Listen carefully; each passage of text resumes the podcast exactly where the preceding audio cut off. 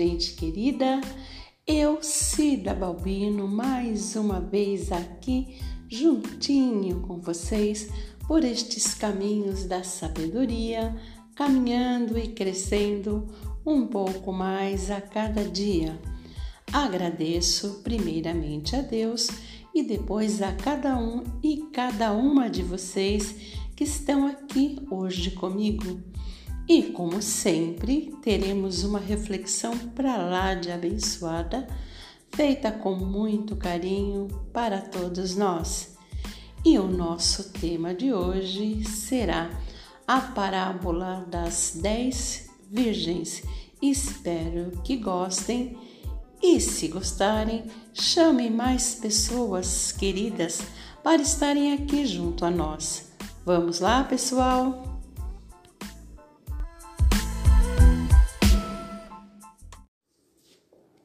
Sabe, minha gente, quando Jesus estava entre nós, ele gostava muito de ensinar as pessoas através de parábolas ou histórias. Parábola é uma narração alegórica ou fictícia que se utiliza de situações e pessoas para comparar tal ficção com a realidade de forma simplificada e, através desta comparação, transmitir ensinamentos. Jesus vivia em meio a pessoas de vários níveis intelectuais, desde os mais simples até os de alta posição social. E assim, ensinando muitas vezes através de parábolas, se fazia entender por todos.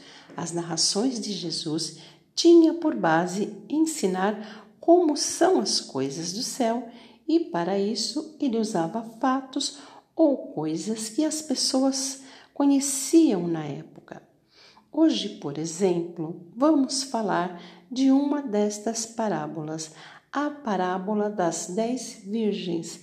Esta parábola se encontra no livro da Bíblia de Mateus, capítulo 25, nos versos de 1 a 13.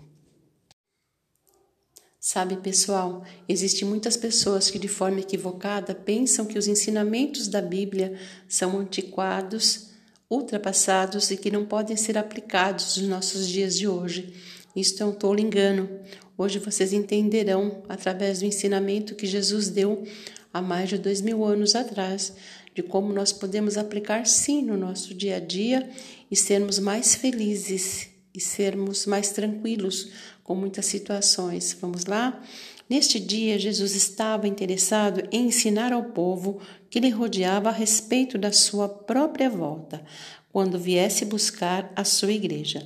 Ele queria que todos entendessem que um dia ele iria morrer pelos pecados de todos nós, mas que ressuscitaria ao terceiro dia e que iria voltar para o céu de onde desceu um dia, mas que as pessoas que perseverassem, que acreditassem que ele era o filho de Deus e que só através dele poderiam ser salvos um dia, em uma data determinada pelo Senhor Deus, o Pai, ele voltaria para buscar este povo. Mas que fatos aconteceriam, que distrações aconteceriam e que nem todos estariam vigilantes, atentos ao momento da sua volta para buscá-los, e assim muitos ficariam para trás por não terem se preocupado, não terem esperado ou acharem que ainda iria demorar a sua volta mas ele alerta que pode ser a qualquer momento e que para isto ele contou esta parábola para que ficassem vigilantes a parábola das dez virgens. Bem, pessoal, naquela época os casamentos eram bem diferentes da forma como são hoje e Jesus usou a descrição de um típico casamento judaico da época para ensinar. Era costume que o noivo fosse acompanhado de seus amigos tarde da noite até a casa da noiva. Lá a noiva o esperava do lado de dentro e do lado de fora ficavam as suas damas de honra, as virgens, que ao serem avisadas da aproximação do noivo, deveriam sair com suas lâmpadas para iluminar o caminho do noivo até a casa da noiva, onde haveria a celebração das núpcias, e todos aqueles que chegassem junto com o noivo entrariam e a porta seria fechada, não havendo mais possibilidade de ninguém entrar mais na festa. Então disse Jesus: O reino dos céus será semelhante a dez virgens que, tomando as suas lâmpadas, saíram ao encontro do esposo. E cinco delas eram prudentes e cinco eram loucas. As loucas, tomando as suas lâmpadas, não levaram azeite consigo, mas as prudentes levaram azeite em suas vasilhas com suas lâmpadas. E tardando o esposo, dormiram todas e adormeceram. Mas à meia-noite, ouvindo-se um clamor, aí vem o esposo, saí-lhe ao encontro. Então todas aquelas virgens se levantaram e prepararam as suas lâmpadas. E as loucas disseram para as prudentes: Dai-nos do vosso azeite, porque as nossas lâmpadas se apagaram. Mas as prudentes responderam, dizendo: Não, não seja caso que nos falte a nós e a vós. Ide ao encontro de onde vende e comprai para vós. E tendo elas ido comprá-lo, chegou o esposo, e as que estavam preparadas encontraram com ele para as bodas e fechou-se a porta. E depois chegaram também as outras virgens, dizendo: Senhor, Senhor, abre-nos. E ele respondendo disse: em verdade vos digo que eu vos não conheço. Vigiai, pois, pois porque não sabeis o dia nem a hora em que o Filho do Homem há de vir. Vejam que as cinco prudentes, quando vieram esperar o noivo, vieram com as suas candeias cheias de azeite, assim como as loucas, porém se esforçaram mais, trazendo mais azeite em suas vasilhas, trouxeram e tinham reservas, enquanto que as loucas não tiveram esforço algum, trazendo apenas o azeite que estava em suas candeias. Até imagino como estas cinco loucas andavam leves, carregando apenas as suas candeias, e quem sabe até comentavam sobre as outras cinco que eram que eram loucas, falavam, eram loucas de carregar tantos Tantas vasilhas extras para quê? Com azeite? Imagina, não vai precisar. Sendo que em poucas horas o noivo virá e o azeite da candeia vai dar e ainda vai sobrar. No entanto, eram todas iguais aparentemente, exceto pela vasilha extra de azeite que as cinco prudentes carregavam, e com certeza até com certo esforço. Mas agora era chegada a hora, o noivo estava às portas. E agora? Quem era louca mesmo?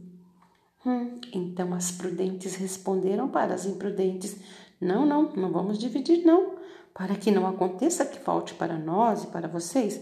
Corram, corram, vão atrás de alguém, de alguém que venda para vocês.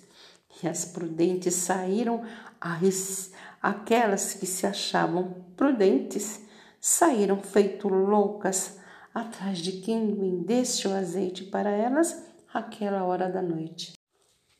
E enquanto as loucas foram atrás do azeite para comprar, eis que chega o noivo e a sua comitiva, e as cinco prudentes estavam ali, tranquilas, com as suas candeias acesas, prontas para entrar com o noivo para as bodas ou o casamento, e ao entrarem todos, a porta se fechou. E passado algum tempo, chegam as cinco loucas, cansadas, esbaforidas, batendo na porta com as suas candeias acesas e tentando explicar o que aconteceu e o porquê não estavam esperando o noivo e a sua comitiva. Mas que nada!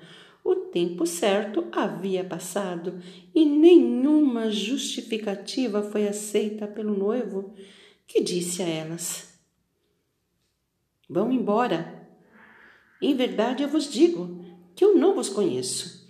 E a porta permaneceu fechada para elas.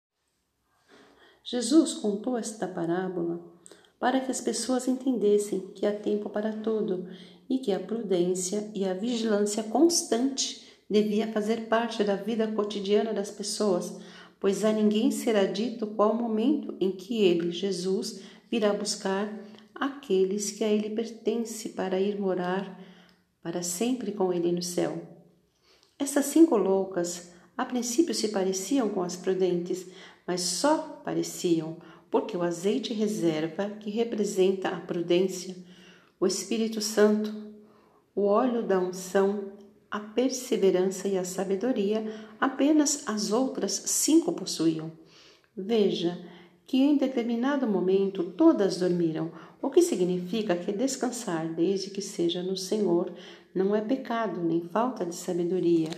Quem está vigilante e firme em seus propósitos com Deus, ainda que descanse, está ciente que ao chamado do noivo estará pronto ou pronta para ir ao seu encontro, diferente das loucas que descansavam, como, os, como muitos fazem hoje em dia. Um descanso imerecido, um descanso sem vigilância, um descanso de quem é preguiçoso e não cumpriu a sua parte, e quando ouvirem o chamado, irão se entristecer, porque não acreditarão que o noivo virá tão rápido, não acreditam que o noivo virá. E então não serão reconhecidos por ele. Jesus disse: Vigiai, pois porque não sabeis o dia nem a hora em que o Filho do Homem, o Filho de Deus, o noivo, virá buscar a sua noiva. Mateus 25, 13.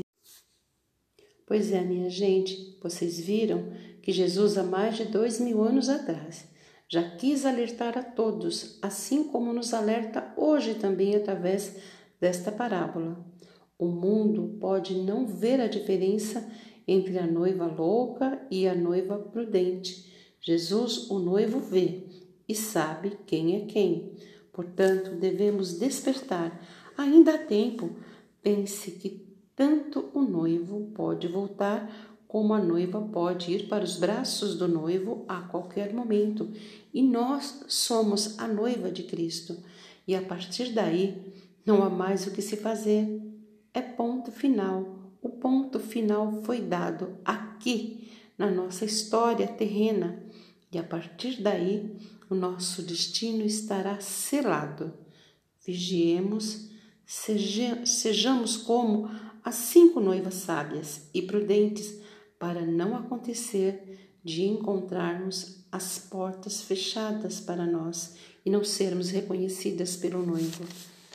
Bem, pessoal, eu espero que vocês tenham gostado desta reflexão que tivemos aqui por estes caminhos da sabedoria e, permitindo o nosso Deus, estaremos novamente juntinhos na próxima semana.